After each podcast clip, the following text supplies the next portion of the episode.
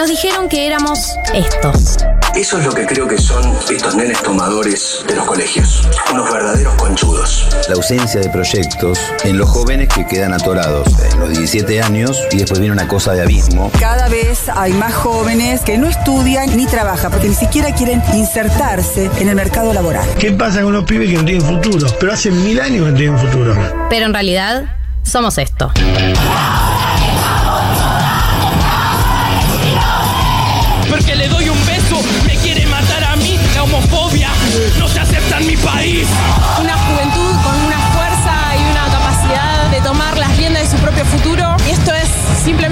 Comienzo. Con amigos y amigas vimos que en todo el mundo millones de pibes y pibas se estaban movilizando para luchar contra la crisis climática y ecológica. Decidí que no decidan por mí.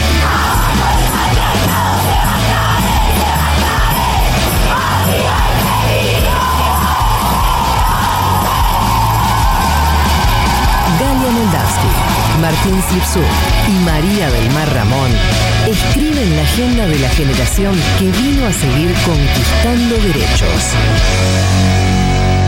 Esto es 1990.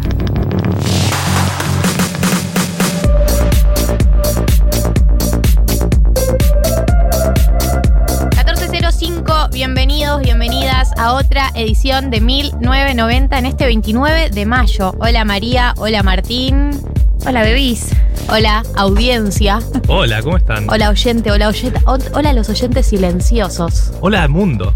hola mundo, hola mundo, ¿cómo estamos? ¿Cómo llegamos a este, a este 1990? No mandan los auriculares. ¿Te, te fijaste el volumen si está abajo ahí? Sí, al no, no, hace costadito? como un ruido raro. de, de- de enchufarlo, desenchufarlo. sí, sí, ya. Blanquear todo, acá al aire todo. contamos. Es que, ¿somos amigos o no somos o amigos? ponete sin auriculares. Igual ahora en, en- en esta apertura no, no vamos a escuchar a nadie. Ya fue. No vamos a escuchar ¿Para qué canciones. nos quiero escuchar si estamos acá? Eh, Ya estamos acá. Eh, le voy a contar un poco qué tenemos en el programa de hoy, como para que ustedes también se pongan en clima, entren en, en modo 1990.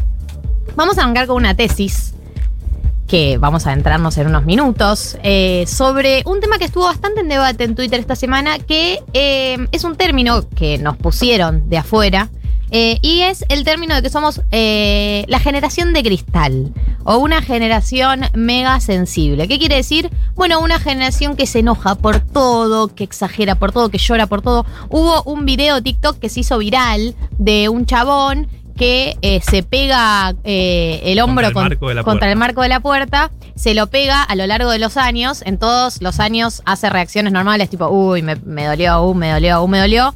Y como que el video termina con él en, no sé, en el 2020.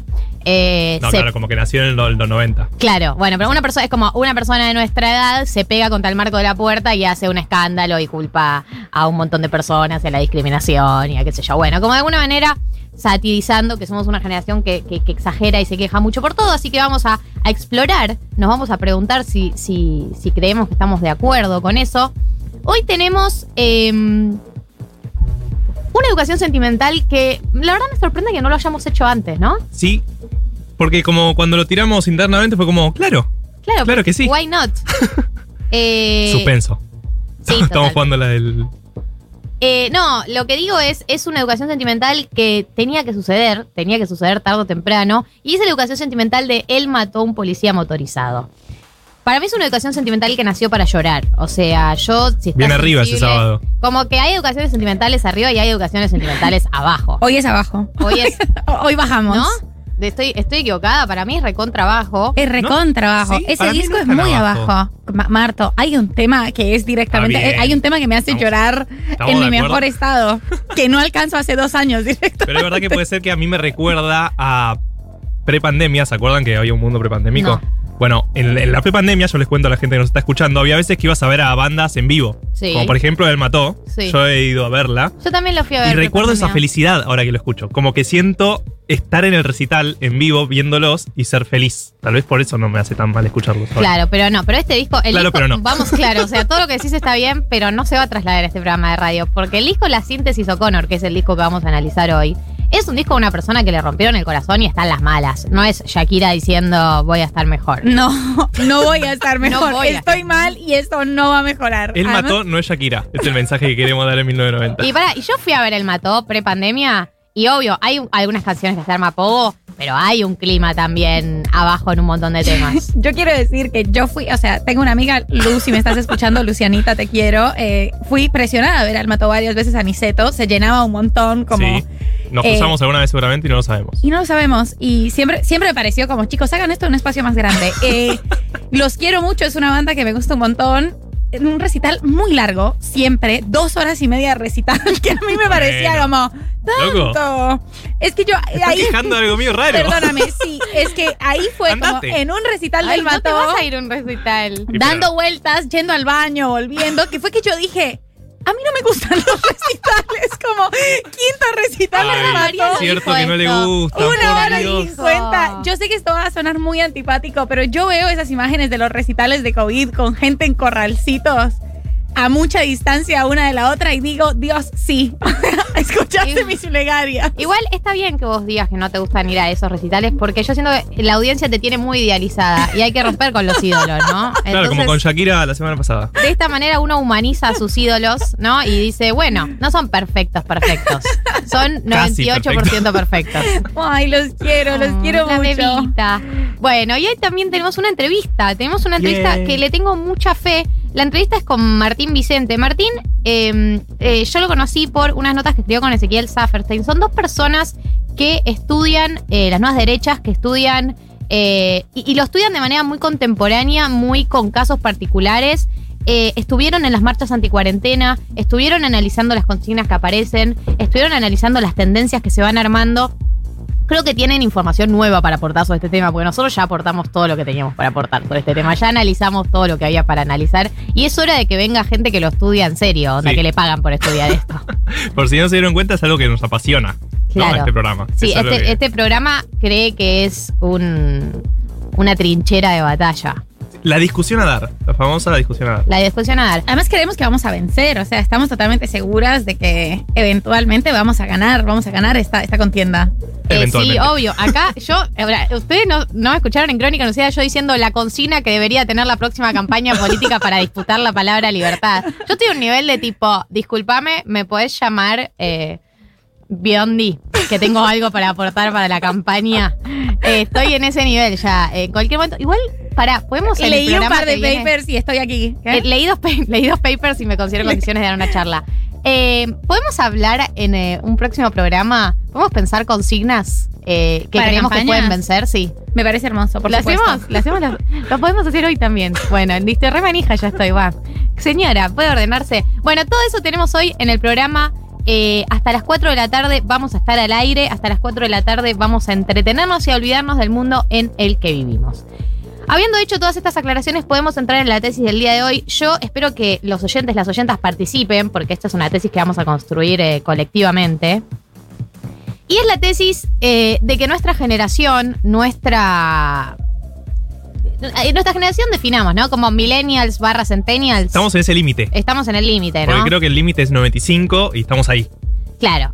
Bueno, que, que- que nuestra generación, o la, la- la gente que tiene entre, eh, te diría, entre 20 y 30 años, ¿no? Una cosa así. Sí. Em, se la llama la generación de cristal. ¿Por qué? Porque dicen que em, nos enojamos mucho por todo, exageramos mucho por todo, estamos todo el tiempo cancelando gente, estamos todo el tiempo indignándonos por cosas, como que todo antes se la bancaban más o de alguna manera eh, no hacían tanto drama por todo y como que nosotros ante cualquier mínima situación hacemos un drama. Eh, ¿Qué casos o qué situaciones estuvieron en debate esta semana en Twitter que trajeron también como de nuevo este término generación de cristal? El caso Paulina Cocina, que le dijo eh, coreani- coreanito, dijo el Sí. coreanito una calabaza. eh, y el y el caso Se tentó, se quebró. ¿De quién es la culpa en este caso? ¿De quién es la culpa? tengo miedo que me cancele por reírme diciendo esto. Eh, confirmando la tesis. Claro, sí. Somos una generación de cristal. El narrador, sí lo eran. Fin de la tesis. El narrador, sí. Seguimos adelante. Y porque hubo mucha gente indignada esta semana en eh, Twitter porque habilitaron acelerar los audios de WhatsApp. Y había como una. ¿Posta? Yo no vi eso. No vi eso, viralizaron. no, no vi ese, no, no vi ese deep Twitter eh, indignado. No, no era deep porque se viralizaron esos tweets tipo, bueno, y ahora ustedes están contentos porque aceleran los audios, que no tienen ya tiempo para escuchar a la gente que quieren, No. que los tienen que acelerar. sentila. Eh, Sentí ese audio de como cinco un minutos. flash así. Eh, y bueno, ¿qué trajo de nuevo esta conversación? Voy a abrirlo a debate. ¿Qué opinan mis compañeras de mesa? Yo Eh, estoy muy en contra de que llamen. O sea, claramente son personas que están en, esta generación, así que un poco tiene lógica que esté en contra. Pero me parece una cagada esa posición de eh, lloran por todo, no sé qué, porque literal estás a un paso de. de cuando denuncian una cierta violencia o algo que está mal, realmente decir, eh, al final se quejan por todo. Y no, como está claro que en los últimos años hubo una revolución con todo lo que trajo el feminismo y demás, de, de ciertas violencias que las generaciones anteriores aceptaban casi como dadas, ¿no? Como eso que viene de vos te la tenés que bancar porque sos, sos nini, sos pibe, sos chiquito. Eh, es una cagada. Está bueno que digamos que es una cagada y que no está bueno bancarse esas violencias. Yo banco, o sea, estoy de acuerdo en que por supuesto que no está bueno y bancarse violencias y está muy bien desnaturalizarlas y poner sobre y debatir sobre cosas que antes estaban dadas por sentado. No me parece que las discusiones sobre quién puede decir coranito y quién no aporten a eso. Eh, de hecho, me parece que, que lo, que lo entorpecen un poco. O sea, creo que. Y creo que todo el crecimiento que tiene, como que toda la bola que le dan en Twitter, yo no sé bien, como lo que vi era que una chica había hecho, una chica, un chico, no, no sé bien quién, había hecho una primera crítica y entonces esa crítica la levantaron en Twitter y entonces en Twitter empezó el Soy una generación de cristal. Están cancelando por una crítica que hacía una chica, por supuesto, diciendo medio estoy ofendida. Pero hay como un- un- una, disposición a pensar que estamos cancelando cosas y entonces ahí hay como un- un- una espuma que sube y que crece y un debate que finalmente pierde el foco de, discutir una cuestión lingüística y que incluso si la discutimos a mí me parece eh, que no tiene punto. O sea, creo que, también hay un miedo y yo creo que, era- que fue un poco lo que pasó con Paulina de decir, bueno, esto ofende a alguien, entonces lo dejamos ahí quieto, no debatimos más y no hablamos sobre esto. Y yo creo que, por supuesto, que cualquier debate que no se pueda dar, a mí me parece un poco peor. Eh, no me parece que eso mejore, no me parece que eso enriquezca. Y hay sobre esto, perdón, voy a, en mi, mi participación la alargo, pero hay unos tweets de la Bat, arroba la Bat feminista en Twitter, que es una académica de las ciencias sociales que yo sigo Los un académicos que nos gustan. Las académicos que nos gustan. Eh, un hilo sobre esto que me pareció súper interesante. Lo leo, son solo tres tweets. Les prometo que no me demoro. El axioma de que si algo ofende a un colectivo subalter- subalternizado, no hay más discusión me parece de terror. Los signos no son unívocos, ni inmutables, ni descontextualizados, ni propiedad de un solo colectivo. Revivieron un significado racista de chongo que les hablantes no teníamos internalizado para cancelarlo. ¿Con qué utilidad? Mientras las lesbianas llevábamos décadas reapropiándonos en otro sentido. El Trencitas y Rastas Gate levantó otros debates similares que demostraron que no eran propios de una sola cultura. Ahí va.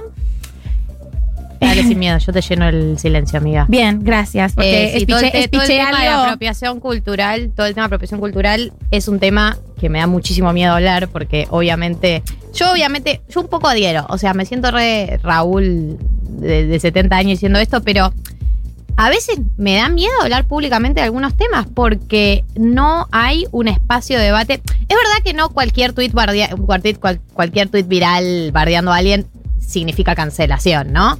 Pero, eh, por ejemplo, el concepto apropiación cultural es un concepto que para mí tiene muchas eh, baches teóricos desde el punto de vista de la sociología, desde el punto de vista de la antropología, porque significaría que las culturas son esenciales, digamos, que, que en esencia tienen algo que son suyas originarias y todas las culturas de las que formamos parte mutan y toman cosas de otras culturas. Eso es algo que pasó a lo largo de la historia de los tiempos. Entonces, considerar que hay elementos que le pertenecen a una cultura de manera esencial, eh, para mí hay un problema teórico ahí, pero nunca uno tiene miedo, primero porque eh, si una no pertenece por ahí al colectivo que está siendo agredido, obviamente considera que no, no es su lugar emitir una opinión.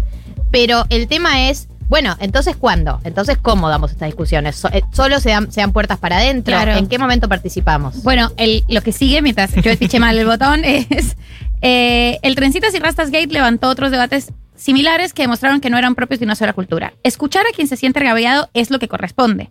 Hacerle juez y parte es perder el propósito de la interseccionalidad. Puede que alguien se sienta agraviado y en base a eso se proponga una solución que agrave a otro colectivo o que no soluciona nada. Y no creo que ser blanca sea criterio suficiente para que no pueda opinar de la lucha de la que formo parte, porque creo en un feminismo interseccional y la manera en que pensamos la raza me compete. Y obvio que está cifrada en nuestros discursos, pero en formas más profundas y complejas como las que cartografían el espacio geográfico y generan pequeños apartheid, lugares que no son para personas racializadas o estereotipos asociados a diferentes etnias o nacionalidades. No en el código, no en una palabra que se usa en un sentido peyorativo. Eh, que no se usa en un sentido peyorativo, como si se usa, por ejemplo, el chino, China para todo asiático. Creo que a mí me pareció súper interesante esto porque es, debatamos un poco más y hay una sensación que, trae este hilo que es como, bueno, entonces, si fuera tan fácil resolver las diferencias estructurales eh, y las discriminaciones con solo abolir ciertas palabras de los discursos, y ya lo habríamos hecho. Eh, no es tan sencillo. Y, y- y eso también a veces distrae de, de un foco de debatir una cuestión mucho más profunda y un entramado muchísimo más subterráneo de nuestras formas de vivir que reproducen discriminaciones que no está solo en estas palabras. Sí, y también hay algo que, vos leías recién en el hilo, que para mí está bueno, que es, ¿qué pasa cuando se descubre que una palabra que usamos con otro significado hoy, que realmente a nadie le remite a ese significado original, se descubre o sale a la luz o se trae el significado original, que no es el significado con el que absolutamente nadie la usa hoy en día, eh, la solución es que desaparezca la palabra, la solución es reapropiarse de la palabra con otro significado, como decías con el caso de Chongo, co- lo- como lo hicieron eh, los villeros y las villeras con la palabra villera, como lo hace mucha gente con muchas palabras, eh, como me, genera duda, ¿no? Que la única solución frente a esta situación sea bueno que desaparezca la palabra o que la persona que lo dice, acusar a la persona de que lo dice estar reproduciendo la discriminación cuando esa persona por ahí ni tenía idea qué significaba eso, ni la persona que lo dice lo dice con ese con esa carga, ni la persona que lo recibe lo recibe con esa carga. Las personas que por ahí la estaban usando en esa conversación en ningún momento se remitían al significado original de esa palabra porque el significado original no es el, el digamos, de la manera que se usa esa palabra hoy en día. Esto no quiere decir para mí no tengamos la conversación, pero eh, lo que pareciera, la sensación que me da a mí es que no se puede tener la conversación, que la solución es eliminar eh, la palabra o eliminar eh, la persona o eliminar la canción. Digo, eh, eh, la instancia que parece faltar es la instancia de la conversación sin pensar que el otro es un mala leche.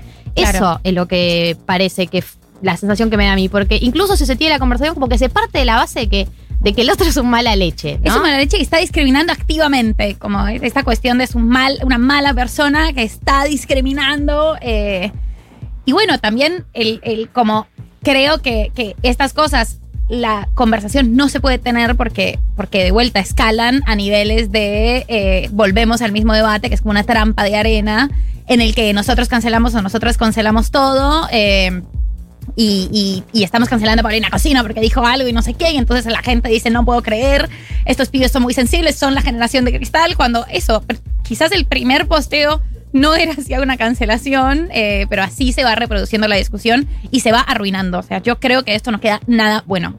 Es que para mí no. Estamos en un- una época, iba a decir en un momento, pero más una época muy revolucionaria de la cual no sé si tenemos tanta noción.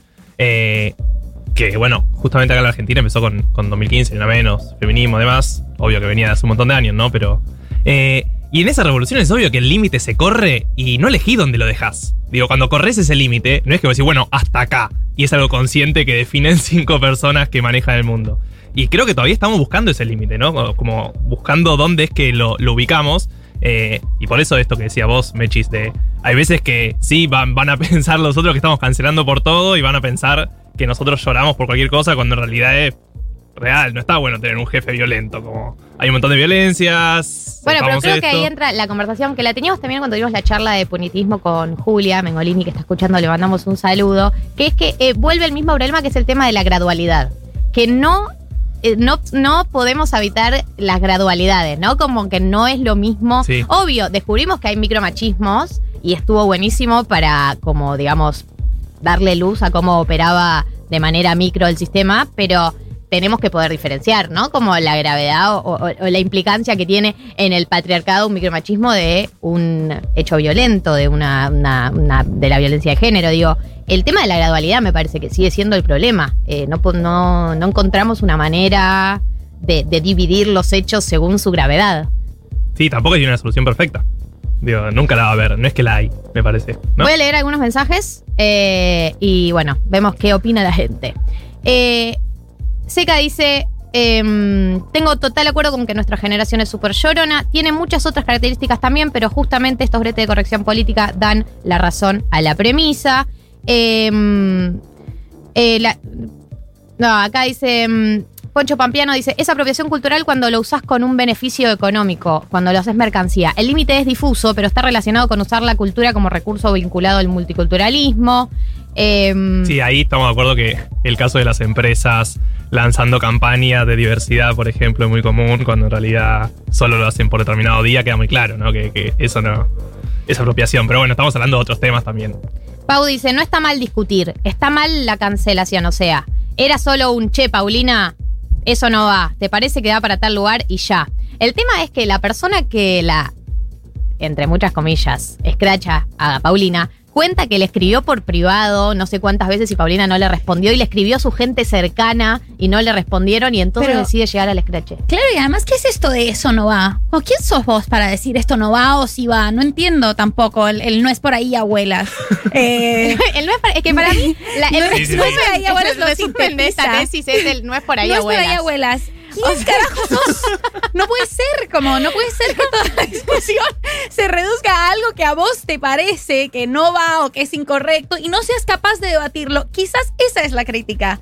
No somos capaces de tener debates porque para nosotros, para esta generación, no para, claramente no para nosotros, eh, son posturas morales que no se pueden discutir, que nosotros tenemos una posta y una razón para que eh, la, la situación mejore de lo que, y sobre todo de lo que está bien o lo que está mal. ¿Qué- Pero no entiendo cómo no decís, bueno, puede ser, no puede ser, quizás esta forma, no sé, veamos con la comunidad coreana en Argentina, qué sé yo. No está bueno, ya me traté de contactar con, con ella y con todas las personas cercanas, pero ¿por qué? Eh, sí, sí, totalmente, totalmente. No es por ahí, abuela. No. Y que también somos la generación de todo lo que está bien y todo lo que está mal. Es Es, el eso, bien es y es, eso, el, es el mal. Esta persona es el bien y este es el mal. Como hay un... de- siento que me estoy repitiendo a mí misma, pero es el binarismo que juramos romper Y no lo amamos. rompimos, y lo amamos el profundamente. binarismo, Caímos- amamos el ahí, caímos ahí. Para vivir en- con los artistas, con las películas, con los directores, es como hay una tendencia al absolutismo. Sí, somos la generación BuzzFeed. Tipo, cinco cosas que están bien y cinco cosas que están mal. sí, sí, sí. Eh, no, eh, ves, acá oyente racializada dice, les da miedo hablar porque no fueron racializados, racializades. Eh, por supuesto que me da miedo hablar de, colectivos de los cuales no formo parte, pero algunos formamos parte de otros colectivos. Digo, yo soy judía y por ese, por ese motivo podría decir que formo parte de una minoría, pero la realidad es que no me interesa eh, una competencia de quién puede hablar. eh, me, parecía, me parece que si partimos de la base de que hay ganas de aprender, hay ganas de realmente entendernos y llegar a un acuerdo, deberíamos poder formar parte de todos de la conversación, escuchar a los protagonistas, pero tener un espacio eh, de intercambio eh, también, donde podamos participar quienes formamos parte y quienes no forman parte, eh, para tener un- un- una mirada colectiva, más colectiva, porque si no, es como cuando a veces hay casos, no sé, como cuando se analiza un caso y dicen como, bueno, solo hable la persona que lo vivió o solo hablan las personas que lo vivió. A veces cuando se elaboran casos, tragedias o, casos que llegan a una instancia judicial, digo, eh, la opinión de una persona que por ahí no lo vivió en carne propia, pero le interesa, estudia, escucha, también puede estar buena. Pero además eso, a mí me, preocupa mucho la segmentación por temas eh, según eh, ascendencias o colectivos a los que se, se pertenece.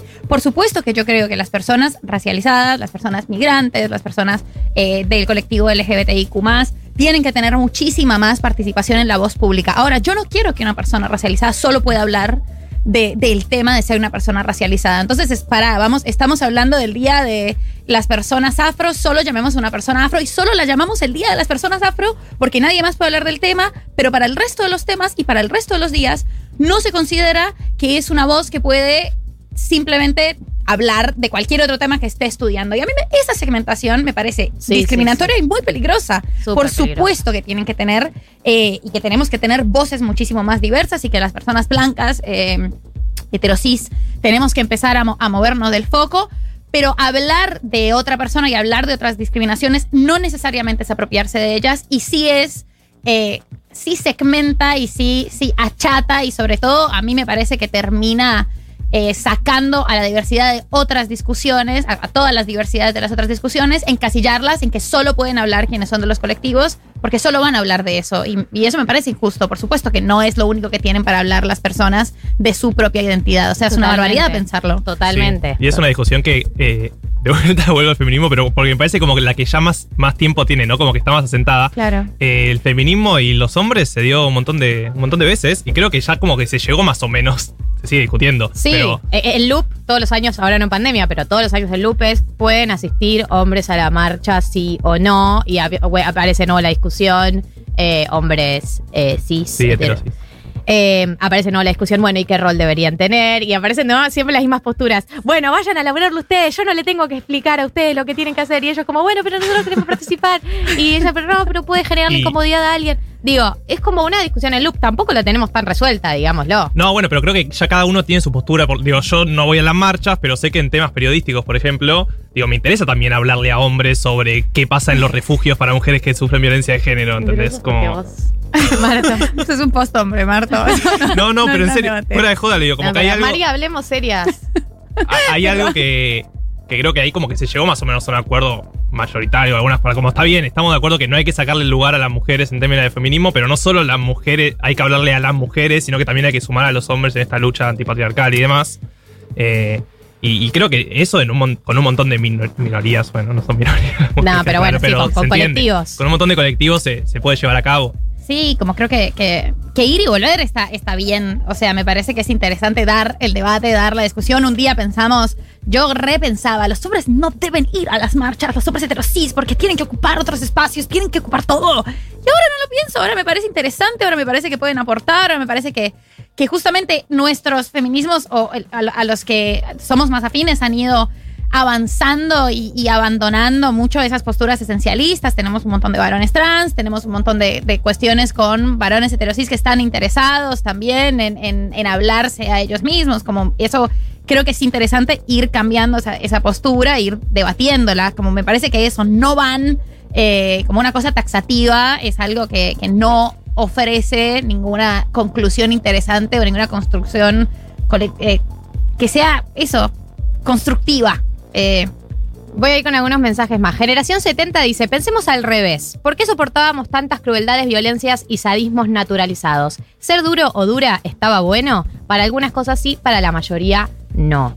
No, de una. Estamos de acuerdo todos con que veni- venimos con la idea de desarmar y no reproducir algunas violencias. Igual quiero volver a hacer hincapié en algo, que es algo que vos decías antes, María, me lo decías afuera del aire, y para mí es muy así que es, digo, un tuit viral no significa que cancelaron a alguien. Digo, que a alguien se le hizo viral un tuit bardeando a alguien no significa que la generación canceló a alguien. Sí. Y de hecho, en nuestras vidas cotidianas, la supuesta generación sensible, como nos llaman, habitamos mucho más los grises, escuchamos comentarios que nos resultan desubicados, vemos situaciones y somos mucho más compasivos y pacientes de lo que aparentan las redes sociales. Como que na- nadie de nosotros va haciendo escándalos en cada espacio que ve una situación que le parece mal. En nadie general, vive como tuitea. ¿no? Claro, nadie vive como tuitea. También hay algo de eso, ¿no? Como que parece que vamos por la vida haciendo escándalos y la realidad es que vos hablas con cualquier per- persona, más militante, menos militante, y tiene, habita eh, la posibilidad de dialogar con alguien que no piensa como uno sin hacer un escándalo. Nadie vive como tuitea, me parece hermoso, me lo voy a tatuar.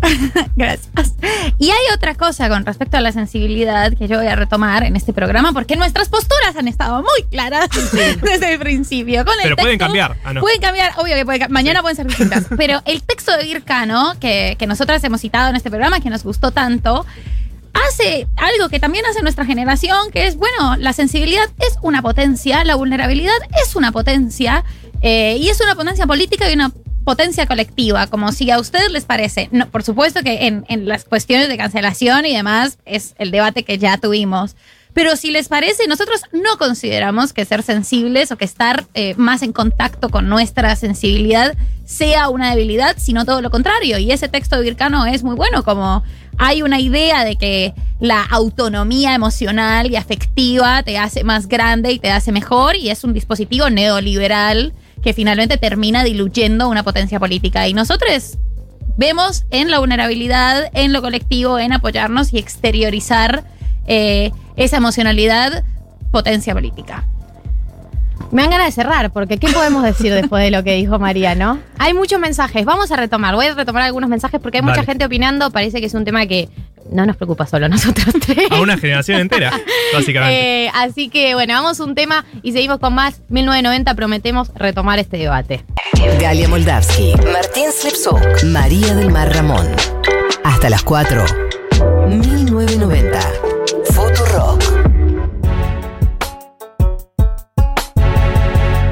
Menos 20, seguimos en 1990. Recuerden que todavía falta la educación sentimental del Mato, donde vamos a llorar como colectivamente. Eh, todavía nos falta la entrevista sobre Juventudes y Nuevas Derechas. Este programa realmente considera que va a dar la batalla por algún motivo. ¿Vamos a llorar también en entrevista? Espero que no. Podríamos. Ah, mi, mi nivel de sensibilidad. Espero que no, claro que sí. Podríamos llorar por todo. Voz en off. Lloraban. Eh, este es un- mi chiste titular, el de la voz en off. Así que si lo repito muchas veces es porque me parece graciosísimo hacerlo todo el tiempo. Eh, y vamos a entrar ahora en el glosario de economía sobre un tema que eh, la verdad no sé mucho y voy a hacerte muchas preguntas, que es la soja. Hashtag la soja. Así como vos me vas a hacer preguntas, pueden mandarles oyentes Ah, a, sí. a la app o donde quieran.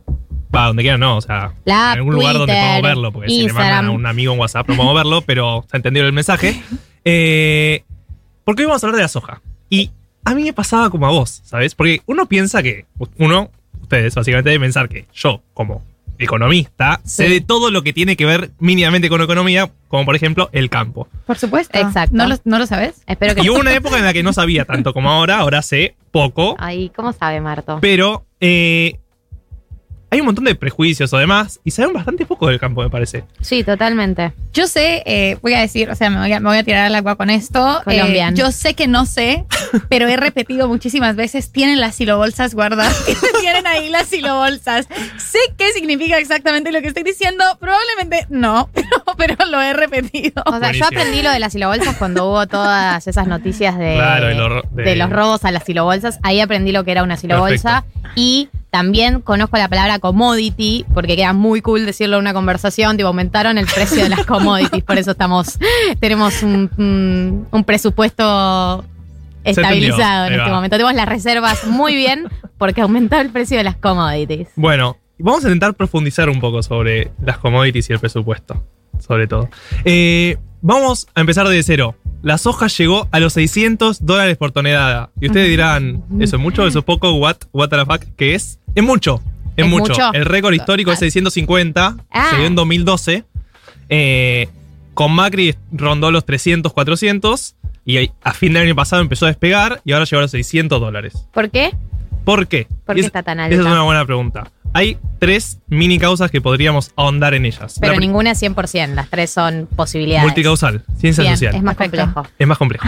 Eh, la primera, hay un país muy importante que se llama China, no sé si lo conocen, eh, que compra mucha soja a nivel mundial.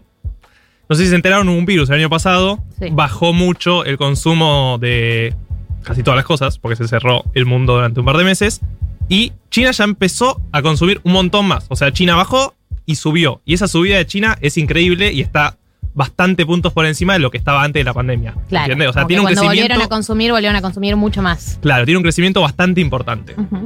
Y ese crecimiento bastante importante conlleva a que esté consumiendo más sojas, así como otras commodities. Guiño. ¿Cuáles son las otras commodities? ¿Qué son las commodities? Podemos explicar mejor. Ay, son gracias. esos- Yo dije, yo dije que sabía usar la palabra en una conversación, Claro. no dije que sabía definirla. perfecto. Las commodities son esos bienes que no importa cómo se vendan, siempre tienen como un estándar mundial. Entonces se pueden negociar en distintas bolsas del mundo. eh, y vos sabés que si estás comprando soja en Chicago o soja en la bolsa en Nueva York o, o en la bolsa de Japón, estás comprando más o menos la mismo. ¿Se entiende? O sea, no es una eh, una obra de arte, sino que es algo que es estandarizado, generalmente producto del campo, por ejemplo, oro, minerales, ¿se entiende? Ok. Eh, cuestión, ¿por qué suben las commodities? Bueno, son los insumos básicos para casi toda la industria. Como decíamos, alimentos, cobre, oro, demás, que se usa para la producción, ¿sí? Entonces, China cuando crece, significa que produce más. Si produce más, significa que consume más materias primas, por ende consume más commodities. Y si consume más commodities China, que es un mercado inmenso, casi el más grande del mundo, podemos decir que al haber más consumo va a subir el precio. Bien, ¿y ahora nos importa particularmente China por lo que creció, por su rol en el mundo, o siempre fue tan trascendente cuánto consume China para el aumento de las commodities? En las últimas décadas siempre fue muy importante el consumo de China, especialmente para nosotros Latinoamérica, Que que somos full materia prima. somos full materia prima, eh, y nuestro principal comprador de, de productos del campo es China, justamente. Bueno, pero no es la única causa por la que está subiendo la soja. Esa es la primera. La segunda es la liquidez mundial. ¿Qué quiere decir esto? Después de la crisis, así como China creció un montón, también hay muchos países que empezaron a inyectar dólares o monedas en sus mercados, ¿sí? La famosa maquinita Sí. empezaron a emitir. ¿Qué significa que empezaron a emitir? Hay más dólares en el mundo. Cuando hay más dólares en el mundo, así como cuando hay más pesos en la Argentina, hay inflación y sube el, el precio de las cosas. Cuando hay más dólares en el mundo, hay inflación también y suben los precios de las cosas. Pero en este caso no sirve esa inflación. no como la de acá. Esta es good inflación. Good inflation. hay buena inflación y hay Como las grasas inflación. buenas de la palta. Las grasas buenas y las grasas malas. Claro, entonces, no es que eh, no es que es el único motivo, pero al haber muchos dólares y todos los bancos centrales del mundo están inyectando plata para que la economía se recupere, genera que los precios de estas commodities suban también. Bien, Y vamos a la tercera, así como antes hablamos de liquidez, ahora vamos a hablar de sequía, la Bien. contraparte. sí. Hubo sequía un poco en la Argentina, pegó, pero no tanto, pero pegó más en otros países. Entonces nosotros reemplazamos a todos los Entonces secos. nosotros reemplazamos a otros productores como Paraguay, Brasil, Estados Unidos. ¿Se entiende? Sí. Entonces al haber sequía aparte, sube el precio. ¿Por qué? Porque hay menos cantidad. Bien, oferta y demanda. Oferta y demanda. Hermoso. Eso Todo eso se reúne en que ahora la soja está alrededor de los 600 dólares. ¿Y podemos esperar que continúe alta o es completamente impredecible eso? Porque quiero saber cuánto me puedo ilusionar con un nuevo 2003. Bueno, eh, 2003, igual el boom de las commodities fue después. ¿2005? Eh, el Bueno, precio más alto no. fue 2012. Está bien, Ah. pero Pero todos asociamos el la boom de las commodities, recuperación. primer kirchnerismo. Claro, al de primer kirchnerismo. Eh, y ahí les tengo una mala noticia. No, Los shocks positivos, como este, ¿sí? estos precios por las nubes, sí, no duran mucho. Claro. Porque ser feliz está cancelado. Sí, está cancelado. Pero aparte porque acá lo que estamos viendo son problemas eh, coyunturales, Claro. como la sequía o este boom chino de post-pandémico, eh, que no es que uno supone que va a haber sequía todos los años de acá en más, aunque Claro. si seguimos tratando la Tierra así como Claro, está, es bastante pisar probable. el pasto viene después de este programa para analizar por qué es muy probable que sigan habiendo sequías en bueno, pero partes del mundo. ¿se acuerdan? En 2018 la sequía eh, nos embromó a nosotros. Entonces, es cierto que Hashtag en broma. embromó. Iba a decir jodió, pero sentí que estaba al aire y no Y podía alguien te decirlo. podía cancelar. Sí, la gente me podía cancelar. Eh, entonces, eh, la sequía nos puede molestar a nosotros, como así puede molestar a otros países. Y es algo que tenemos que tener en cuenta porque uno no puede basar su economía solo en un producto que dependa del clima en el mundo en el que estamos viviendo. Eh, de hecho, llegó una pregunta de Juan, que te la hace a vos, pero bien se la podría hacer a Martín Guzmán, porque dice, ¿cómo hacer cuando un país pone a su disposición todos sus recursos económicos en la soja y de pronto puede caer el precio internacional? Nuestra economía se desploma de pronto. Bueno, eso pasó en 2018, ¿se acuerdan? La crisis eh, cambiaria que sufrió el gobierno de Macri en gran parte fue hubo una sequía muy fuerte. Después vino todo lo que sabíamos de que había pocos controles de cambios y demás. Nulos Pero- controles de cambio. Sí. Eh, pero bueno, eh, la, la disparada de esa crisis fue hubo una sequía muy importante. Claro. Y eso no va a pasar de ahora en más. Como siempre. Puede volver a pasar. Sí, siempre la sequía es. Bueno, no sabes bien cuándo hay sequía, puedes analizarlo, pero no a largo plazo. Eh, entonces, sí, Juan, para contestar tu pregunta, no se puede.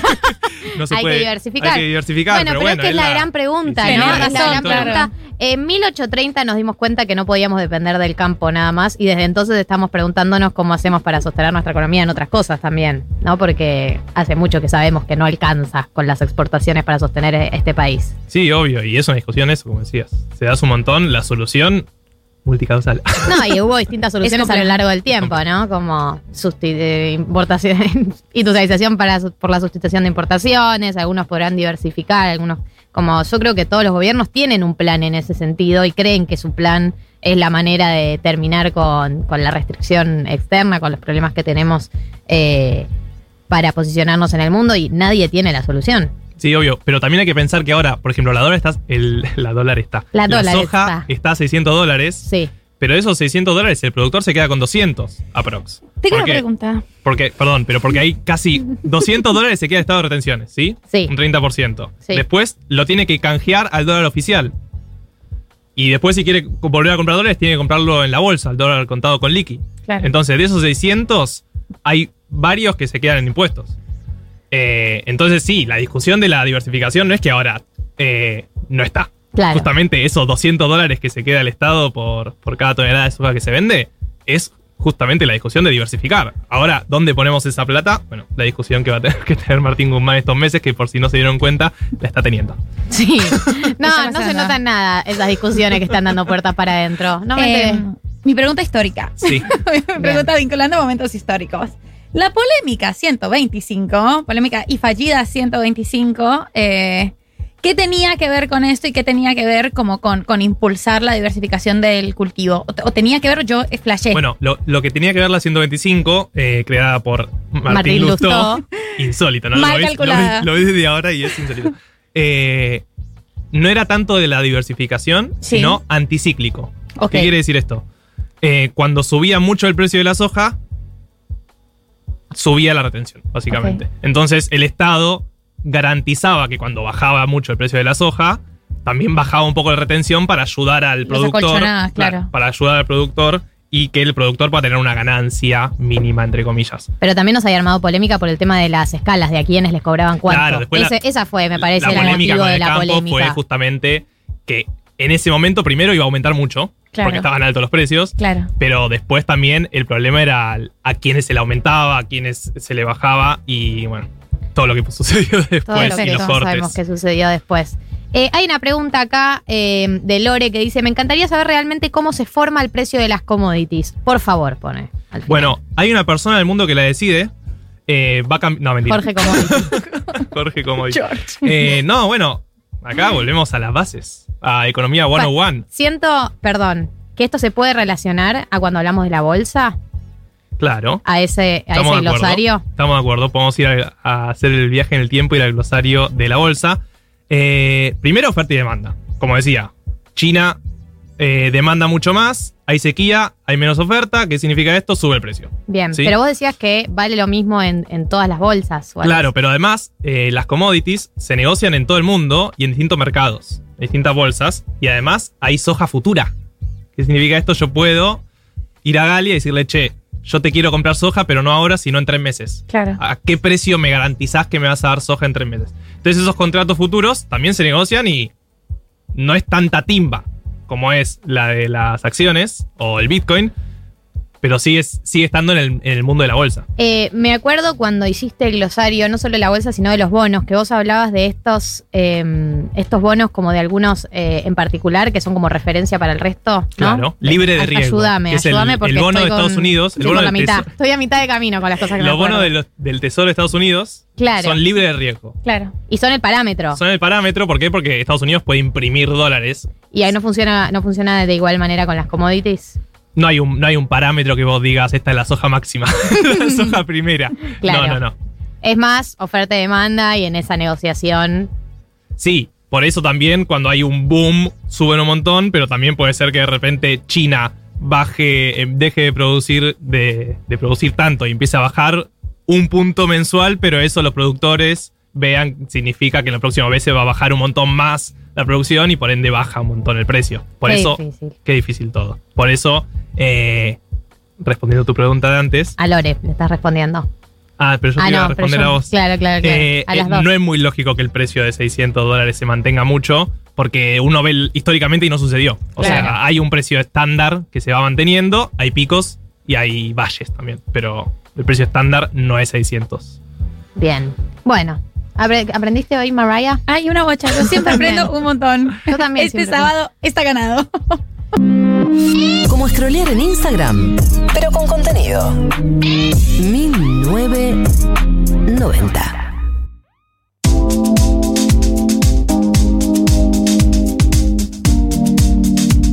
17 eh, y estamos en condiciones de entrar en el momento de recomendaciones de este programa.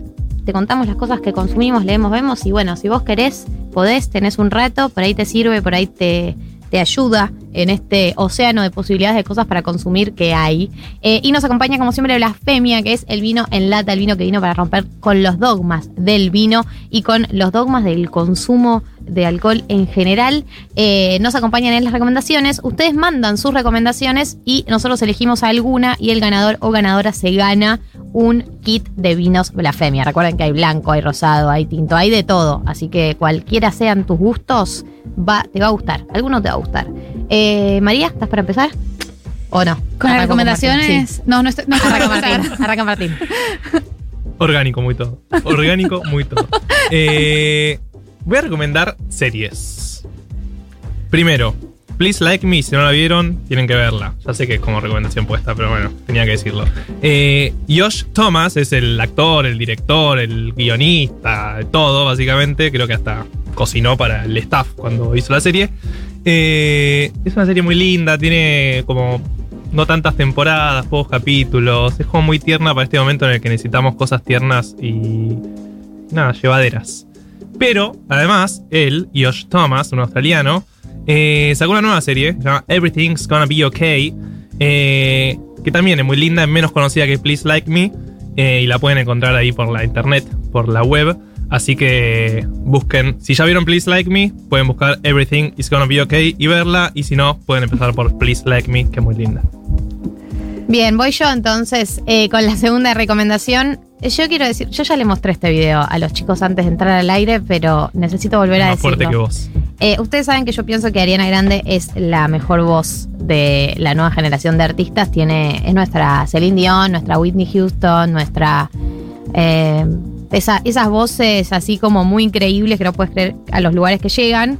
Eh, y ayer, porque los Yankees ya están teniendo shows en vivo, les aviso para ustedes que están en el récord de casos de coronavirus, para nosotros, eh, hicieron un show en vivo con The Weeknd. The Weeknd tiene esta canción que se llama Save Your Tears, que está muy de moda en las radios, pero hizo un remix con ella y ella ayer cantó en vivo con él y hace unos agudos en un momento que, esto no estoy exagerando, me puse a llorar.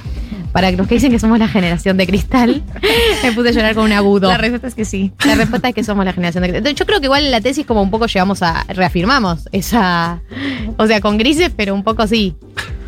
Pero lo reafirmamos desde un sentido súper político. Citamos a Vircano. lo, lo tenemos como hay una reivindicación de la emocionalidad. Como algo Bien. positivo. Nos sí, como algo positivo. Así que búsquenlo si quieren en YouTube. Está el video de la performance y escuchen los agudos de Ariana Y Grande. aparte, ver gente junta. En un recital. En, un marco legal. Sí, sí, Como sí, Con barbijo igual. Todo, todo, Todo barbijo, barbijo. sí, sí, sí. Eso es increíble. Por eso también emociona. Eh, bueno, mi recomendación, yo fui muy enfática en recomendarles a mis compañeros de mesa el fin de semana pasado esto, pero para no caer en el chiste que hizo Galia de ya vamos a ver qué vas a recomendarlo en las recomendaciones, esperé ocho días paciente hasta que llegó mi turno. Así es. Un podcast. Eh, la América de Dolly Parton. Dolly Parton's América, mi nueva obsesión. Eh, es fantástico, está en Spotify. Tengo una pregunta. ¿Es ese podcast del cual nos hablaste media hora? Por La la respuesta es que sí. No solo les hablé media hora, sino ustedes tranquilos, esperen dilemas incómodos con fragmentos eh, y preguntas que se hace Dolly Parton. Eh, todos saben quién es Dolly Parton, pero no saben que saben. Así que si googlean van a decir, ah, Dolly Parton. Dolly Parton. Bueno, es una cantante de country eh, norteamericana y el documental empieza con un pibe que es un periodista, una amiga de él va a un recital de Dolly Parton y le dice, la gente que va a los recitales de Dolly Parton es muy diversa, como hay toda clase de personas, toda clase de edades. eh, liberales, conservadores, como una, una diversidad tremenda, una paleta muy amplia y entonces investigan y además se dan cuenta de que Dolly Parton es como una persona con una imagen muy positiva en Estados Unidos. Y el documental es un poco la historia de Dolly Parton eh, respondiendo a esta pregunta de por qué todo el mundo la quiere y, y como sus aportes políticos, también ella muy, muy surfeando que no, que no la encasillen desde ningún lugar, pero sus letras de canciones siendo muy explícitas por la, por la defensa de, de derechos, como tiene todo un capítulo con Jane Fonda, fue la que escribió I Will Always Love You, el tema de, de- que canta Whitney Houston. eh, es fantástico. Como van a playar mucho con Dolly Parton y se van a preguntar como, ¿por qué estoy playando tanto con esto? Eh, así que bueno, soy una persona muy predecible. Finalmente lo recomendé al aire. Estuviste muy bien. en Lo escuché, quiero decirte que después de tu recomendación, sí, Ay, ¿cómo escuché no el me primer programa, la edición es muy buena aparte. Tiene mucha voz, en muchos sonidos muy lindos. Muy hermoso auditivamente. Así que esas fueron las recomendaciones del día de hoy. Recuerden mandar las suyas. Si van a mandar a la aplicación, dejen un número, una arroba para que los podamos contactar en caso de que ganen. Y eh, manden sus recomendaciones porque se pueden ganar un kit de vinos blasfemia y bien sabemos que los necesitamos en este momento. 1990. 1990. Todas esas discusiones que siempre quisiste tener en Facebook, pero te dieron paja. Somos mucho más que un buen meme.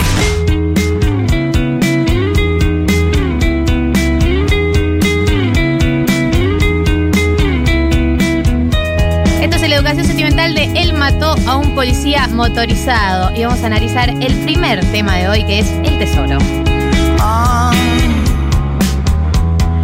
Paso todo el día pensando en vos. Decir que prepárense porque este disco que vamos a analizar, que es eh, la síntesis O'Connor del año 2017, es de una persona con el corazón completamente roto y no levanta, Marto. No levanta en ningún momento esta persona, solo baja. No cree que va a estar bien. O sea, estadísticamente no cree que se va a recuperar. Vos pensás que pierdo el tiempo. Este estribillo. Perdón si estoy de nuevo acá.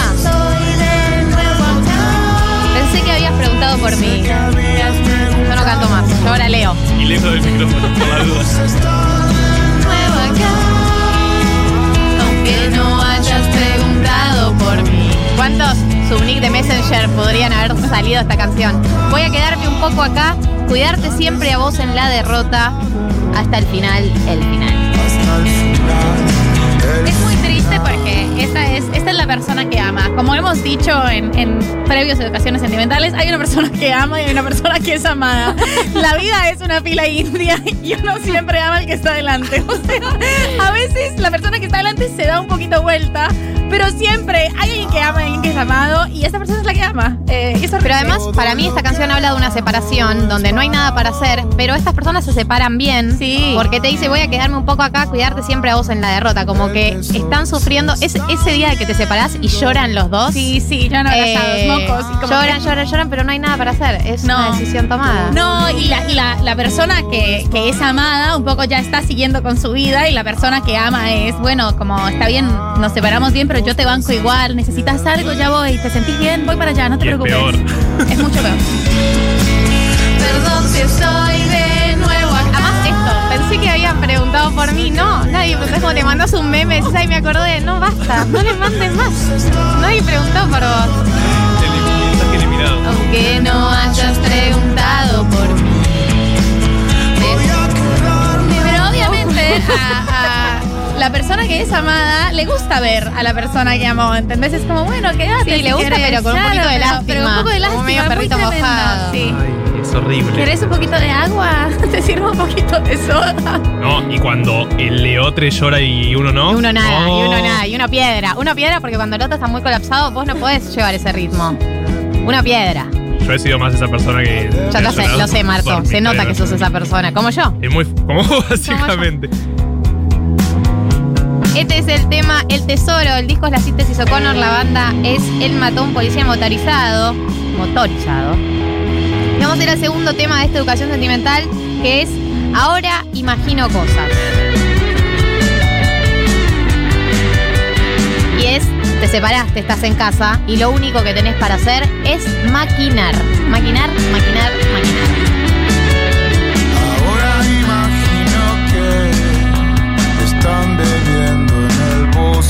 Después de la educación sentimental de Shakira, me alejo del micrófono, creo, medio metro. mínimo. Es que David estuvo muy cruel. O sea, me alegra. Me alegra que hayas reflexionado sobre lo que nos hiciste.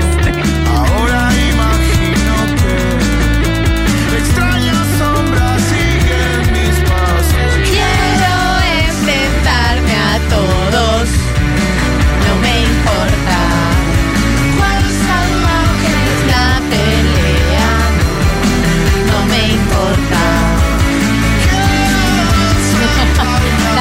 torsionados, digamos, Sí, lo nos que nos habla al oído mafiosamente.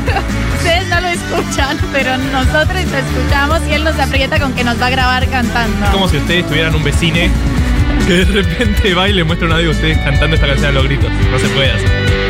Lu dice, para mí este tema es para salir a romper todo. Bueno, sí. Sí, sí, sí, claro. En un recital Distancia social. romperíamos todo. No, y es esto, es una persona imaginando los peores escenarios. Ahora imagino que mi tajada es más pequeña, ahora me acuerdo que fui tan feliz. En la primera estrofa dice, ahora imagino que están bebiendo en el bosque, imagino que sos tan feliz, que un amigo me está traicionando. Todos los peores escenarios pasan por tu cabeza. No, ese estado de ansiedad es... Y además nadie te lo puede frenar, ¿viste? No. Amiga, ¿qué, qué sabes? ¿Qué, qué sabes de esta persona? Esas reuniones ¿Te la sociales. encontraste? ¿Cómo estabas? Esas reuniones sociales en las que ves grupos riéndose y decís, ay, y está, ahí, está el, el otro ahí, y vos, ay, se está riendo de mí, seguro. Dios, es una boludez, es una boludez. Mejor me voy. Pero es que la ansiedad es, es mucho más innoble que la tristeza, por favor. O sea, prefiero la tristeza 200 veces. Le mando un saludo a mi amiga Ivy, que cumple años, y a mi prima Romy, que cumple años también. Perdón. Pero uno es conductora de radio para poder hacer estas cosas. Obvio. Siguiente tema de esta educación sentimental, que es la noche eterna. Voy a salir a buscar todo lo que quiero. Voy a derrumbar mi casa y empezar de nuevo. Bien arriba ese sábado, che, Claro, dale, pensemos que esta es una canción que se llama La Noche Eterna y arranca diciendo voy a salir a buscar todo lo que quiero, voy a derrumbar mi casa y empezar de nuevo, todos se escondieron ya bajo la noche eterna, sé que el cosmos cuida a todos por igual.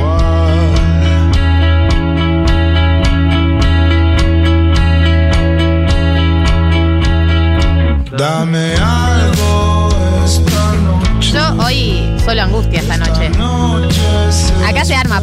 esta canción. Sí, dame algo esta Canción de noche. cancha. Podría devenir. Pasa que él mató como que no, no pertenece a las bandas que vinieron en canciones de Vamos a imponerla. Es la segunda campaña de este programa. Dale. Esta noche es especial.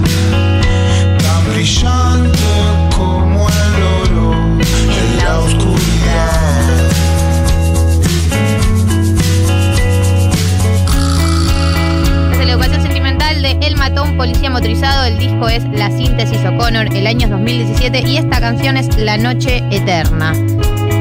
Es solo bajar esta canción. Con lo que lo queremos a Santiago, por supuesto. Porque hay que bajar acompañado. Si uno baja acompañada de Santiago motorizado. Voy a salir a Algún día, Jenny, todo lo que ves, todo lo que ves será nuestro, nena. Ya no quiero viajar y viajar. Hay un montón de temas que afuera. Jenny. Sí, no están.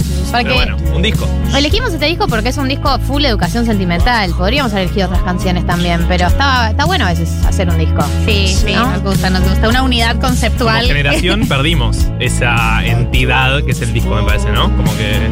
y la vamos a recuperar acá. Sí, por favor. Es hermoso. Escuchar un disco de pe a pa. Es espectacular. Hay mucha gente padeciendo esta educación sentimental. Lena dice, uy, separarse y querer al otro un montón, re en esa, nos hablamos por cualquier mierda, ayuda. Difícil separarse cuando el motivo no es el desenamoramiento, digamos, es la separación más difícil. Eh, Lavallol dice, me dejaron hace un mes y ya nos estábamos por ir a vivir juntos. Me está haciendo mierda esta educación sentimental. Les amo. A ver si tengo suerte con lo vino de blasfemia, pero no hay ninguna recomendación. Por ahí te lo damos a vos porque me dio mucha pena tu mensaje. Totalmente, me parece que lo merece. Le bancamos, lo sentimos. Esta vez voy a hacer lo que yo quiero hacer. Esta vez.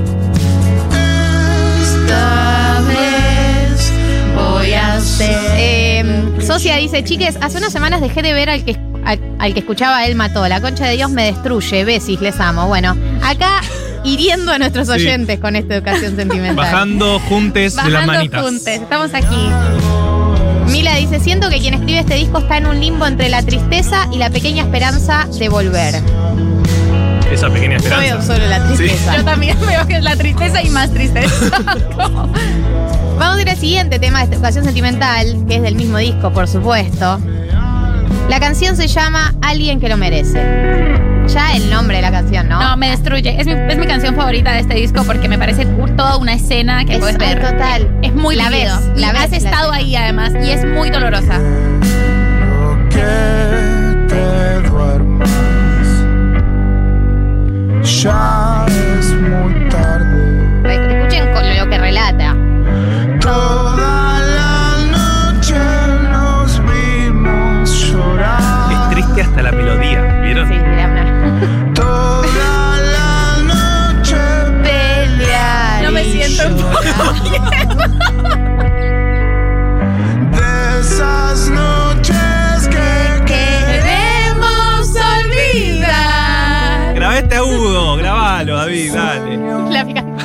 Dale. Primer aviso. tiempo en la cama. Durmiendo. Es, encima es una canción corta, intensa. Quiero que te duermas, ya es muy tarde. Toda la noche nos vimos llorar, toda la noche pelear y llorar. De esas noches que queremos olvidar. Same, amigo. Es que estás ahí, de o sea, y además en este momento nosotros y todos ustedes están pensando en esa noche, en esa escena, llorando en la cocina, como una cosa, bueno, me voy, no, no te vayas, por favor, como todo esto largo y doloroso. Con una botella de alcohol abierta en la mesa. Terrible. Y, como- y que no entendés, o sea, como hay un momento en el que posta perdés en la comprensión del lenguaje de la otra Total. persona. No, y hay un nivel de llanto al que uno llega en esos momentos, todos los ojos Te hinchados. estás y decís, ahogando. No está pasando algo tan grave, pero yo ya estoy en este espiral de llanto y no puedo salir. O sea, ya no puedo salir. Y la otra persona llora y es como todos empezás a hacer ahogados. ese sonido. Todo drama, todo drama. Al día siguiente decís, me parece que nos fuimos un poco a la mierda. No, no sé si era para tanto la pelea porque cenábamos, pero. merece. Vamos al siguiente tema después de este ahí, una daga que nos hemos clavado nosotros mismos. Vamos al siguiente tema de esta educación sentimental. Destrucción.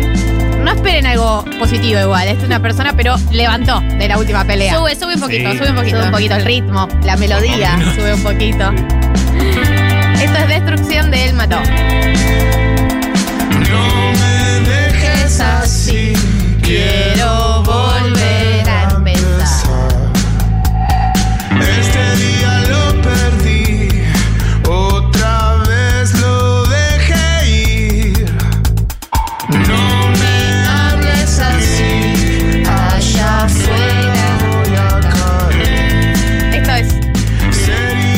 muy contemporáneo. Sería un milagro que tardes poco en responder. Esto es para María. María. No, María, que tarda mucho en responder. Todo No me influye, no me importa si está bien o está mal. Esto es un miel de Same, manejo. Y todo, un estribillo que es, y todo lo que digas me destruye, no me importa si está bien o está mal. Un estribillo que diga eso en loop. Es perfecto ese estribillo. La división de la que hablábamos. O está bien o está mal, pero no importa. Pero ya Destruye está, igual. ya está, ya no te importa. Te destruye cualquier cosa que te digas a personas. No, este disco es una unidad conceptual perfecta del desamor. O sea, como. Eh, no, la gente, el nivel de llanto que se maneja en la aplicación. Eh, Vicky dice, ay chicos, la verdad que ya estaríamos. Ja, ja, ja. Imágenes de tipo, bueno, era un chiste y quedó. Esta Pará. educación sentimental. El, el programa levanta después. y acá no vamos a una entrevista sobre derechas. Narrador no Prometemos, levantaba. prometemos cerrar arriba. Dale, Cerramos arriba. Vamos. Prometemos cerrar arriba. Bien. Ay,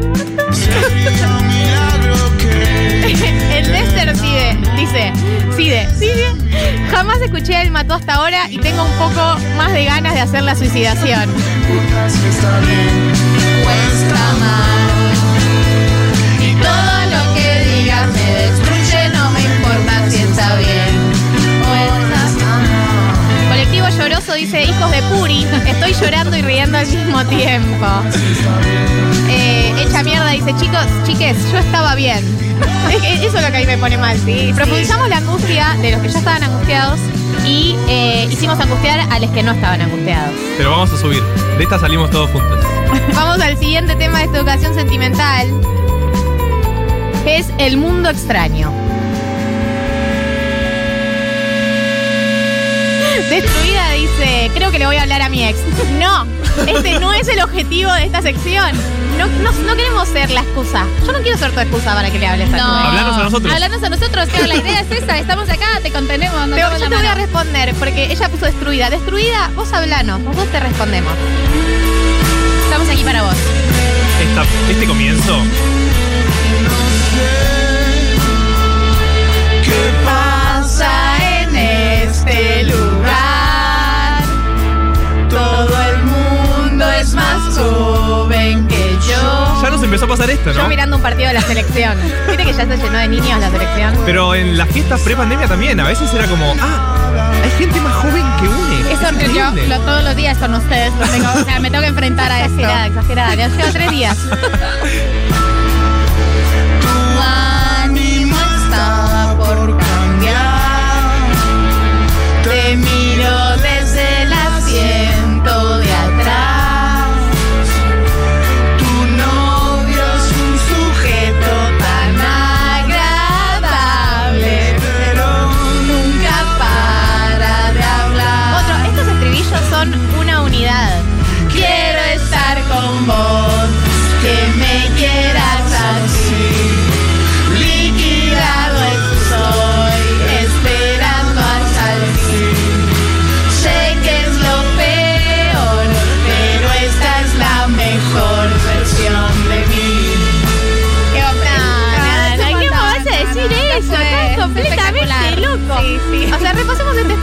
Quiero estar con vos, que, me, me quieras así. Liquidado estoy, esperando hasta el fin. Sé que es lo peor. pero esta es la mejor versión de mí. Esto es todo lo que puedo. Me estoy transpirando, me tengo que sacar este tapado. El tu novio es un sujeto tan agradable, pero nunca para de hablar. Es muy de grupo de amigues que quedó hace mucho. Y una pareja fue novia, o sea, fueron pareja y se separaron, pero se tienen que seguir viendo. Sí, y, sí, sí. ¿Y cómo te cayó el nuevo novio? Muy agradable, pero no Sí, para no para hablar. Sí, sí, pero además tiene, o sea, tiene que ir y fumárselos porque son sus amigas de siempre. Tiene que estar. Una tortura sistemática. Que me quieras así. Liquidado estoy, esperando. Manden audios porque yo estoy cantando todo. Sé que es lo peor, pero esa es la mejor versión de mí. peor, pero esa es la mejor versión de mí. Generando, yo lo que estamos generando, la gente me preocupa. Romy dice, ya hice cagadas, gracias chiques. Sí, es su culpa. Gracias igual, sí estoy gritando. Oyenta silenciosa, escribo acá para no escribirle a mi ex. Háganse cargo, ¿qué pasa con, estamos todos muy vulnerables con nuestros ex? Bueno, yo me, me sumo no porque a mí me haya pasado, ¿no? Digo, como así como la experiencia que le pasan a otros. Presente histórico.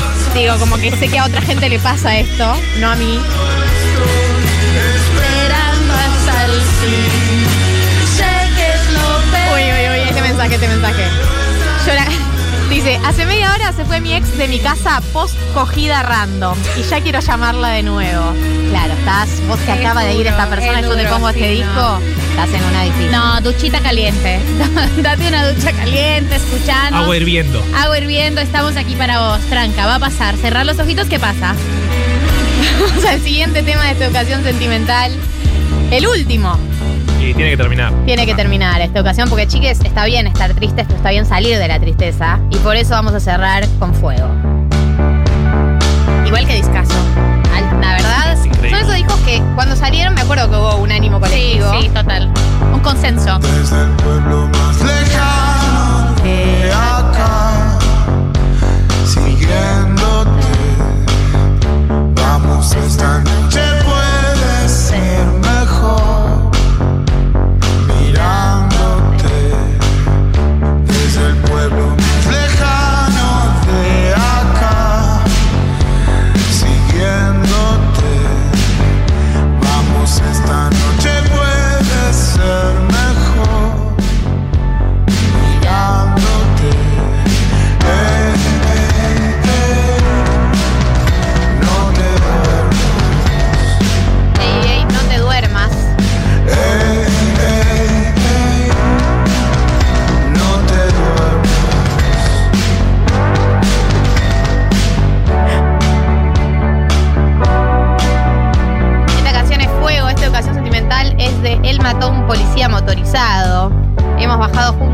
angustiados juntos.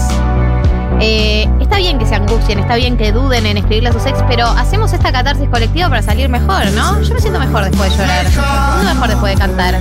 Obvio. Así que vamos a dejar este tema y vamos a seguir con más 1990 hasta las 4 de la tarde. Vamos, esta noche puede ser mejor mirándote desde el pueblo más lejano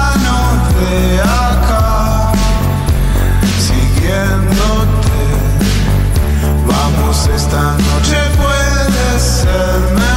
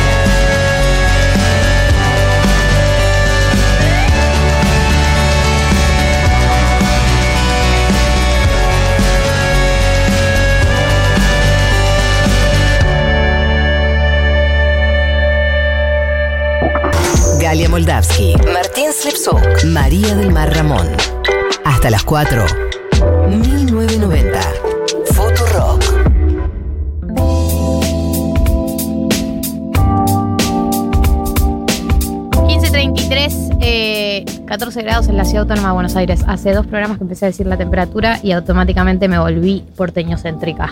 Así ya es. no es que no lo era ya, pero digamos, lo manifiesto más porque digo la temperatura de la Pero puedo decir la de hora que es para todo el país y Sí, vale. La hora es eh, nacional, son las 15 y 33 y estamos en condiciones de entrar en la entrevista del día de hoy. Una entrevista que teníamos ganas de hacer porque es un tema que venimos charlando acá. Si vienen escuchando 1990 saben que nos aqueja, nos preocupa, pero como no lo estudiamos académicamente, sino que un poco lo que sucede es lo que escuchan acá al aire, otras charlas que suceden fuera del aire, eh, decidimos hablar con alguien que eh, lo estudiara un poco más de cerca, que lo tuviera un poco más claro. Eh, y hoy estamos ya en comunicación con Martín Vicente. Él es licenciado en comunicación social, tiene una maestría en ciencia política por la Universidad Nacional de San Martín y estuvo investigando, entre otras cosas, eh, la historia política e intelectual de las derechas argentinas. Eh, y los grupos político-intelectuales del catolicismo democrático local y del Cono Sur. Particularmente a mí había un hecho que también nos impulsó a llamarlo, eh, que tiene que ver con la marcha anticuarentena que hubo el fin de semana pasado y que eh, sé que Martín estuvo en alguna, es una crónica de alguna, y bueno, vinculando un poco todo con todo, Martín, bienvenido a 1990. Hola, buenas tardes, ¿cómo estás Galia? ¿Cómo está el equipo? Buenas tardes también para la audiencia. Bueno, Martín, eh, voy a arrancar como por lo más reciente, eh, que tiene que ver con estas marchas anticuarentena, que por ahí en el 2021 no se dieron tanto, en el 2020 aparecían más, y eh, que me, me dio la sensación de que tenían en común algunas consignas que se repetían. ¿Puede ser? Sí, efectivamente. Yo pondría el ojo no en llamarlas centralmente marchas anticuarentena, si bien se dieron muchas veces como protestas frente a las medidas eh, sociosanitarias que tomó el gobierno vinculadas con la pandemia del COVID-19, sino que hablaría más bien de marchas opositoras. Nosotros cuando estuvimos cubriendo algunas de estas marchas, yo cubrí algunas en Tandil, unos colegas, eh, Ezequiel Zafferstein, Sergio Morresi, eh, Analia Goldentour estuvieron cubriendo en Capital, hicimos un poco de searching en las redes de los diversos grupos. El factor unificante era la oposición al gobierno nacional, pero oposición no solamente los sectores que uno podría considerar netamente opositores, es decir, que votan a la principal oposición a lo que hoy es el gobierno, Juntos por el Cambio, sino también una oposición de propios votantes del gobierno que se quejaban de este tipo de medidas. Y esa articulación se podía dar muy visiblemente con lo que podríamos eh, señalar como los aspectos más derechistas de estas consignas, pero no estaba solamente actores de derecha en esas plazas, sino que iban más allá de las derechas liberal conservadoras, nacionalistas, integristas, y lo que podíamos encontrar era que esa heterogeneidad estaba marcada centralmente en oponerse a medidas gubernamentales. Mm. Que esas fueran en torno a la pandemia era un dato coyuntural. Había una actitud opositora mucho más amplia que meramente la reacción a las medidas sociosanitarias. Claro. ¿Y mm, hay relación entre las consignas que aparecen en esta marcha y el, lo que se llama como la corriente New Age o las nuevas teorías que aparecen, lecturas del mundo, paradigmas nuevas del mundo, las críticas a, a la ciencia, como la, ciencia como la conocemos, la, la que rige? ¿Cómo se, se vinculan de alguna manera? ¿Vos crees que estas consignas que aparecen formaban parte de la diversidad de consignas o si hay algo identitario que se puede estar formando ahí? Creo que son las dos cosas juntas, pero diferenciadas. Por un lado, en la primera de las cuestiones que vos marcás, hay, y eso marca que no solamente estamos ante unas marchas centradas en ideologías de derecha, mucha presencia de lo que a grandes rasgos podríamos llamar el New Age, las nuevas formas de cuidado de sí, las nuevas formas de presentación de subjetividad, que de- del centro hacia la izquierda del tablero ideológico han tenido muchas transformaciones en las últimas décadas. No podemos tampoco mirar a estos fenómenos como la era de Acuario y las ideas más propias de la década de los 60. Eso ha tenido también un impacto por derecha en torno a nuevas formas de entender la subjetividad, nuevas formas de individualismo, distintas maneras de vincularse con lo que se llama genéricamente las derechas verdes, y eso me conduce a la segunda cuestión. Lo nuevo que se está formando ahí, en realidad se está formando desde hace muchos años. Hay a partir del 2001 una nueva forma de salir a las calles, donde sectores, ahora sí claramente identificados con las derechas, salieron a la calle en 2001, se comenzaron a sentir cómodos allí, participaron de distintos tipos de manifestaciones que podían ser las manifestaciones pro-securitistas vinculadas con Juan Carlos Bloomberg, pero también manifestaciones verdes como podían ser en contra de las pasteras que se instalaron en Uruguay frente a la provincia de Entre Ríos y que se replicaban en ciudades como Buenos Aires, Rosario, Córdoba, La Plata, Mar del Plata, Bahía Blanca, las grandes ciudades del país, todas tuvieron latigazos de, esa eclosión que normalmente se había asociado primeramente con sectores progresistas, pero esos sectores más claramente marcados en la derecha fueron creando una suerte de identidad antikirchnerista que en parte reescribía las pautas del antipopulismo y del antiperonismo tradicional, en parte sumaba nuevos clivajes de derecha, pero que lentamente se fueron articulando en torno a lo que más ampliamente que el mundo pro, como se le ha dado a llamar al espacio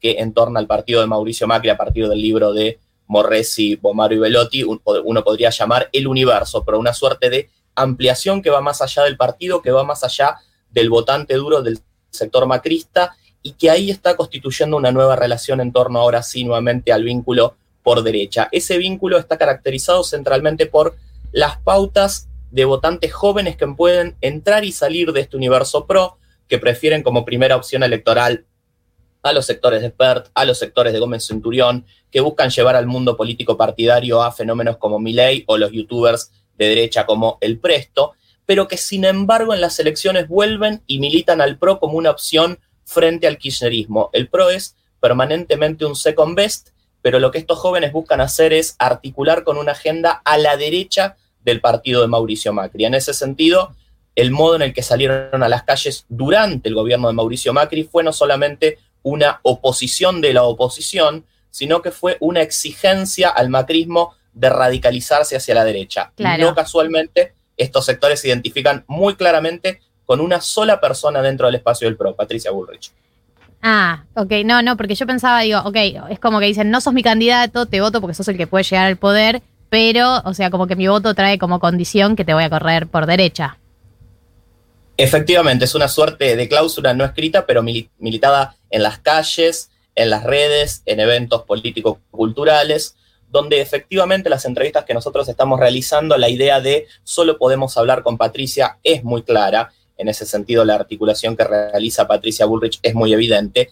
Pero la lectura que estos jóvenes están realizando es no solo del PRO como second best, sino que en PRO late también la posibilidad de una traición. Muchas veces los podemos encontrar señalando que el PRO en realidad es progresismo amarillo, es socialdemocracia con otro nombre, es kirchnerismo de buenos modales, y en ese sentido la insistencia de estos jóvenes por llevar a la derecha al PRO parte no solamente de este vínculo con Patricia Bullrich, sino de potenciar su propio lugar como militantes y activistas, y a partir de eso lo que encontramos es que muchos de los actores políticos consagrados que habían estado articulados con PRO en los orígenes del partido, como el propio Gómez Centurión, como Cynthia Houghton u otros, que fueron desplazados por el propio Mauricio Macri por ser piantavotos, por representar a las derechas duras, hoy necesitan ser cortejados porque esos cuatro o cinco puntos que suman en una elección pueden ser, en algún caso, la diferencia entre entrar o no a un balotaje.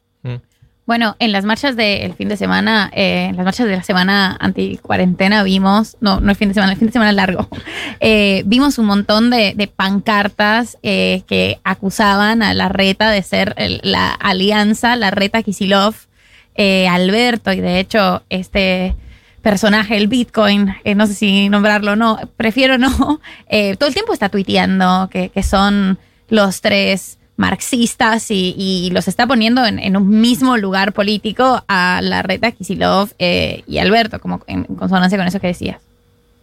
Hola, bueno, Martín. efectivamente, No, no, Sí, si querés anda vos, Martín, el Martín entrevistado. espero la pregunta y en todo caso las contesto juntas, no hay problema. Dale. ¿Cómo estás? Martín Slipsuk te saluda. Eh, no, mi duda tenía que ver también con cómo ubicabas este, esta juventud de derechas que vos bien marcás eh, en algo más mundial, ¿no? Porque vemos que está sucediendo en varios países del mundo esto. Eh, ¿Cuál es tu lectura sobre estos nuevos movimientos o estas nuevas derechas que emergen? Efectivamente, desde hace unos años diversos autores como Enzo Traverso están hablando de los nuevos rostros de las derechas. Muchas veces esa suerte de nuevo animal político que se está creando en el, en el zoológico de la política occidental al menos, efectivamente tiene rostros que son muy distintos a las derechas tradicionales. Pero derechas tradicionales que uno puede asociar con la tradición liberal conservadora, con la tradición nacionalista reaccionaria, con los diversos integrismos religiosos, que sin embargo están muy lejos de ser aquellas derechas de la Guerra Fría. Ha ocurrido el neoliberalismo, ha ocurrido la ola rosa en América Latina, ha ocurrido una situación de desencaje de las identidades políticas tradicionales a nivel de Occidente, con lo cual estamos hablando de novedades que van más allá de la Argentina y que con la velocidad de los cambios comunicacionales, evidentemente entre los distintos países hay una comunicación muy rápida, muy veloz, y en un sentido lo que está intentando representar parte de esta nueva derecha en la Argentina es no solamente algo que creció a la derecha del universo de PRO y una agenda que busca derechizar al PRO, sino también representar una nueva forma de ser, de estar en las derechas. En ese sentido, acá hay una novedad que es muy fuerte, que es muy radical. Durante muchos años, y especialmente después de la última dictadura en Argentina, costaba encontrar que los actores de la derecha política, social o cultural se asumiesen a sí mismos como derecha. Se llamaban centristas, republicanos, liberales a secas, pero lo que actualmente está ocurriendo es que estos jóvenes llaman a que la derecha salga del closet, se asuma como tal y se asuma por medio de una agenda radicalizada. En ese sentido, ganar la calle, circular por las redes sociales son estrategias muy claras. Y la presencia de un actor como Bitcoin, lo llamaban ustedes recién, como Carlos Panlatón, une evidentemente a las juventudes de la actualidad con las juventudes post-transición democrática. Efectivamente, Maslatón fue uno de los grandes animadores de la UPAU, la Juventud Universitaria Liberal de los años 80, que fue un semillero donde no solamente crecieron actores que luego fueron descollantes en las derechas, muchos de ellos siendo parte de la primera articulación política del PRO, sino que fueron más allá. Por la UPAU circularon, por ejemplo, Amado Vudú o Sergio Massa, es decir, Claro. que la fortaleza que los semilleros de juventudes de derecha han tenido a lo largo de la historia no es para desmerecer y en ese sentido las juventudes que hoy encontramos en las calles, las redes, las plazas o los teatros tiene diversos antecedentes a lo largo del siglo XX, donde la relación entre juventudes y derecha, lejos de ser algo extraño, fue más bien una constante, Claro. constante que en general se, se permitió por la relación que los jóvenes tienen con las industrias culturales y la capacidad de entender los nuevos tiempos y visibilizarse, visibilizarse a través de ellas.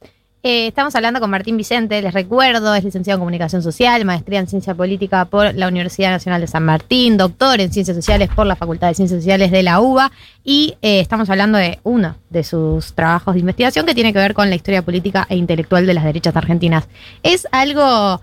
eh, entonces, como amigo, vos decías, hablabas de estos semilleros, pero a mí me da la sensación de que hubo un quiebre en algún momento y que en algún momento como que pasó a dar vergüenza decir que eras de derecha y ahora de repente eh, esta, esta corriente vuelve a ponerlo como algo de lo que tener orgullo. Eh, ¿Podemos marcar algún momento donde eso cambió o tiene que ver nada más con que esta nueva generación tiene más visibilidad? Eh, ¿con, con qué lo podemos relacionar? Como ese giro de lo digo orgulloso o lo digo por lo bajo. Sí, yo te marcaría distintos momentos a lo largo de gran parte del siglo XX, pero especialmente después del primer peronismo y con el tiempo que se abre con el golpe de Estado de 1955, con la autodenominada Revolución Libertadora, las derechas liberales no se consideraban a sí mismas derechas. La derecha era el nacionalismo, la derecha era el peronismo, que era visto como una continuación, continuación local del fascismo. La derecha estaba en otro lado, estaba en el nacionalismo. El liberalismo, en todo caso, podía ser visto como un movimiento muy amplio, como una suerte de paraguas donde podía entrar desde el Partido Socialista hasta los liberal conservadores que preferían verse a sí mismos como republicanos, como centristas. Esa voluntad centrista de la tradición liberal conservadora, que fue la dominante entre las derechas argentinas, tuvo diversos momentos de inflexión, pero un punto clave es en torno a la última dictadura, cuando comienza a verse el fracaso del plan económico de Martínez de Oz y a partir del 78, pero fundamentalmente el 79, diversos sostenes ideológicos de la última dictadura, críticos del plan, sin embargo, de Martínez de Oz, como Álvaro Alzogaray, Alberto Venegas Lynch padre, comienzan a buscar separar el término liberalismo de las políticas de Martínez de Oz. Van a decir, esto continúa siendo dirigismo, esto es estatismo, hay que preservar al término liberalismo. La transición democrática, efectivamente, al construir un relato de la violencia argentina del siglo XX y de las dictaduras como muy apegada al nacionalismo, en esto es muy claro el discurso del alfonsinismo u obras culturales como La República Perdida, permiten que lentamente la idea de liberalismo vuelva a tener una amplitud como la de décadas anteriores, y es en esa amplitud donde las derechas liberales vuelven a reclamar para sí el lugar centrista y a alejarse de la idea de somos parte de una derecha, somos la república, buscamos el centro, la derecha es permanentemente el nacionalismo. Claro. La articulación que se da en el menemismo entre peronismo y liberalismo también complejiza esa idea y es recién durante la, la era o la etapa del kirchnerismo que lentamente diversos autores y actores de derecha van buscando reclamar para sí ese mote, acusando de hecho a las derechas liberal conservadoras y su voluntad centrista de la hábiles estar en el closet o no animarse a llamarse por su propio nombre. Claro. ¿Y qué lecturas es de, de la famosa grieta? Porque, como vos bien decís, esta separación siempre estuvo, ¿no? Pero en los últimos años se, se puso ese mote, digamos, ese nombre de la grieta, así con, con mayúsculas. Eh, ¿Crees que cambió en algo eso? Creo que la grieta, la llamada grieta, tiene varios efectos. Por, por un lado, que es una forma de construcción, de articulación política agonal, de construir un nosotros y un ellos, que es muy fuerte para construir el afuera constituyente. Yo me constituyo identitariamente como anti algo, y en ese sentido permite este juego donde hay un voto ideológico, un voto identitario y un voto a second best para que no gane aquel otro las elecciones.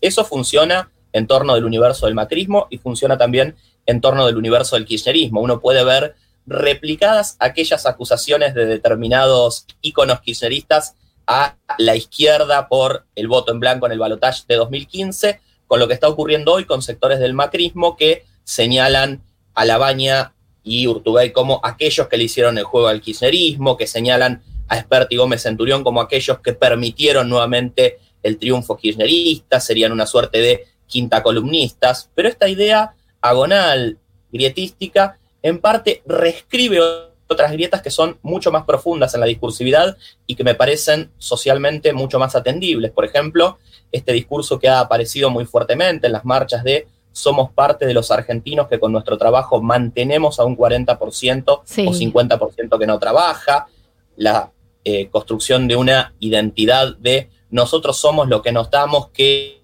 venimos de 80 años de decadencia, quien lo- no lo nota no solamente no se da cuenta, sino que colabora con la perpetuación de esta decadencia. Y otro discurso que me interesa marcar acá, el de muchos sectores que proveniendo del progresismo e incluso del peronismo, señalan hoy que el encuentro entre progresismo y peronismo que representaría el kirchnerismo no es sino otra mascarada para reescribir la historia argentina. En ese sentido, el discurso grietístico es en parte identitario, en parte políticamente actuante y condicionante de cuestiones no solo ideológicas, sino identitarias, sino que claramente reescribe a la luz de la coyuntura problemáticas históricas de mucho más larga data. Claro, sí, no, y yo te hago una última pregunta antes de cerrar, eh, que tiene que ver con, eh, me da la sensación de que es- son un poco más violentas las consignas a veces, ¿no? Como la manera de dirigirse a, a otros colectivos, no es que en otros sectores no haya violencia, ¿no? Pero como si fuese casi eh, el lenguaje, el lenguaje eh, para hablar, para comunicar, para hacer mensajes como un nivel de violencia eh, súper alto. Eh, ¿Vos lo percibís de la misma manera?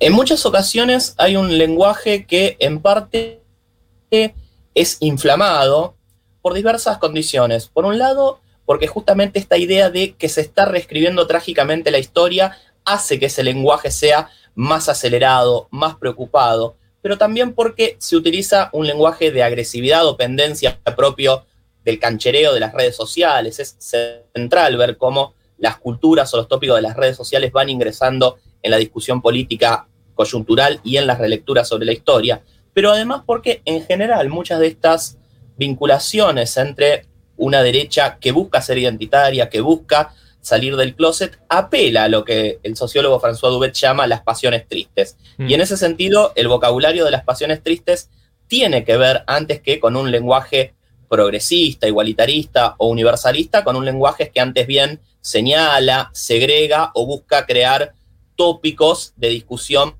basados en esta idea donde la grieta redescubre, redibuja, pero relegitima no solamente debates historiográficos, sino enconos que tienen una historia de mediano y largo plazo. Claro. Martín, Martín Vicente, licenciado en Comunicación Social, maestría en Ciencia Política, doctor en Ciencias Sociales, investiga la historia política e intelectual de las derechas argentinas, entre otras cosas. Gracias por pasar por 1990. Un gusto, muchas gracias por la invitación y la vemos en otra ocasión. Dale. 1990. Hasta las 4. Futuro.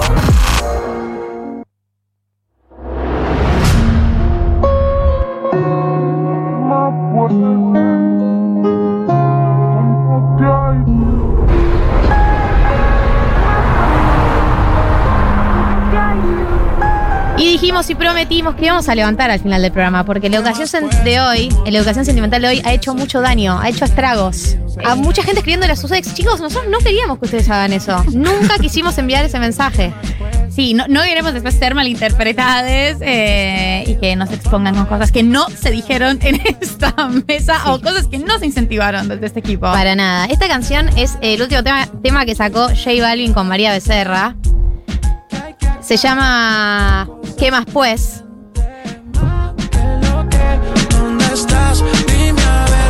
Y lo pusimos porque dijimos, ¿qué canciones no pudimos perrear durante este año y medio de pandemia? Un brindis por todos los perreos que se llevó el coronavirus. Así que vamos a cerrar el programa con las canciones que debimos haber perreado. Esta, por ejemplo, que acaba de salir, yo sumaría otra más, si podemos, si tenemos tiempo.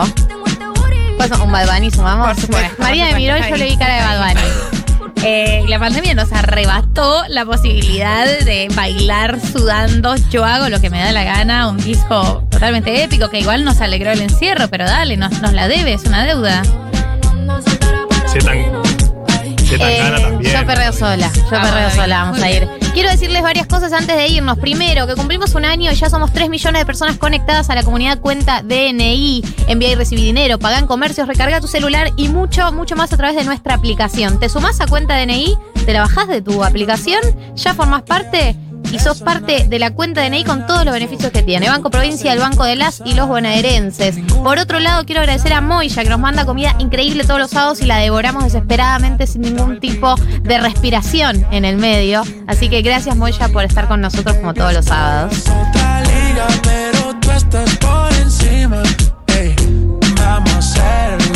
Sí, sí, tal cual. David, yo no sé si puedo reproducir lo que vos me decís. Todos de récord. baby. Vamos a hacerlo. Que está rico el ¿Ves? Esto, esto tenemos que estar perreándolo ahí. Yo estoy perreando, sentado pero perreando. ¿Se puede? Sí. Leer algunos mensajes que quedaron pendientes. Desi dice, chicas, 1990 tiene que durar más, es muy poquito, dos horas. Bueno. ¿Qué te voy a decir? ¿Qué te voy a decir? Bueno y corto dos veces bueno, ¿no? ¿No es así? Algo así. Aquí un mensaje eh, descorazonador. En un Conex en 2016 tocaba Él mató y besé por primera vez a la chica que me gustaba y hoy vivimos juntos. Perdón, no, no era descorazonador. No. que Pensé que venía, pensé que venía. Pensaste que era como la línea en la que venían todos los otros mensajes. Claro, pero dice, termina con a mí esta educación me la sube. Es un poco desconozador. De, salvador. Eh, porque qué ganas, ¿no? De Estar Conex escuchando el mato. Por si no quedó claro, en todo el programa de hoy tenemos ganas de perrear y de recitales. Claro. Salvo María que no me gusta recitales. ¿Por qué? ¿Por qué no, ¿por qué no pudimos perrear esto? ¿Por qué? sí, sí, sí. Antes tú me pichabas, Ahora yo picheo. Antes tú no querías. Hoy pasamos por un montón de temas. Abrimos el programa hablando de ¿somos, ¿somos o no somos la generación de cristal? Bueno, no está, no está cerrada ese debate. Un poco sí, un poco no. El hashtag es más complejo. Nadie vive como tuitea. Nadie ve como tuitea. Esa es la conclusión. Esa es la conclusión, lo vamos a tatuar. La semana que viene venimos con nuestros tatuajes. ¿Podríamos tener esta misma conversación eh, con alguien de alguno, alguno de los colectivos que están haciendo estas denuncias? Yo creo que hay integrantes de quienes están eh, llevando a cabo las denuncias eh, con respecto a términos, que se puede tener esta conversación con alguno de ellos también. Re, obvio. La tira. Una tesis con invitada. Una tesis con invitada. Del amor es una incrédula. Tuvimos glosario de economía, hablamos de la soja, de las commodities. ¿Y de nuestra salvación? ¿En te signo de pregunta? Este signo de pregunta. En el. Acá Viola dice, no entiendo, a María le gusta perrear rodeada de gente sudada, pero no en un recital. Es confuso. exactamente así. Es confuso. Es Estamos de acuerdo. exactamente así como lo describís. Eh, ambas cosas me gustan. O sea, una cosa me gusta y la otra no. Yo perrea sola. Eh, yo ya estoy haciendo lobby con la gente de NPR para que hagan un Tiny Desk de Bad Bunny. Esto está chequeado por Hace la producción. falta. Hace ¿Mandaste falta WhatsApps? porque- Mandé Twitter amenazando. Ah, ese. Mandé tweet amenazando, mandé Twitter amenazando. Qué rápido Arroba que. NPR aparte. Literalmente los robé. Lo vi. Además es terrible porque les ha ido re bien. El de Osuna es espectacular. O sea, no podés hacer una de Ozuna y no hacer uno de Bad No, Bunny. pero además es muy No sorprendente. sé si respetuación de Carol G, todo bien, pero no. Bueno, pero a mí me sorprendió del de Osuna, la voz de Osuna. O sea, es altísimo cantante. Ozuna sin autotune, como suena. Ozuna sin autotune. Conocimos suena la re voz. bien, lo reamo. Estuvo muy bien. Quiero nombrar también a la ganadora de Blasfemia, ganador o ganadora, arroba miau tulila, eh, y recomendó La muerte no existe y el amor tampoco, de Fer Salem. Yo la vi, esa película. Muy Es buena con película. música de Santiago Montorizado, divina. Está, es, la- es- no es la que está basada en la película del libro de Romina Paula, ¿no? Sí, es esa, en agosto. Sí, sí, sí, buenísima. Está Buenísima. linda. La vi primera cuarentena. Muy fase 1, así que la pueden ver. Está por ahí también. Eche Perrea, Tola. Así que tuvimos también la soja, tuvimos educación sentimental del Mató, tuvimos entrevistas sobre derechas, juventudes, nuevas derechas, tuvimos un poco de todo, ahora estamos perreando y extrañando el perreo colectivo. Porque somos esto, como generación, somos Somos esto. literalmente esto. Son las 15.59 yo le quiero agradecer a David Eskenazi. David, gracias por hablarme al oído durante dos horas.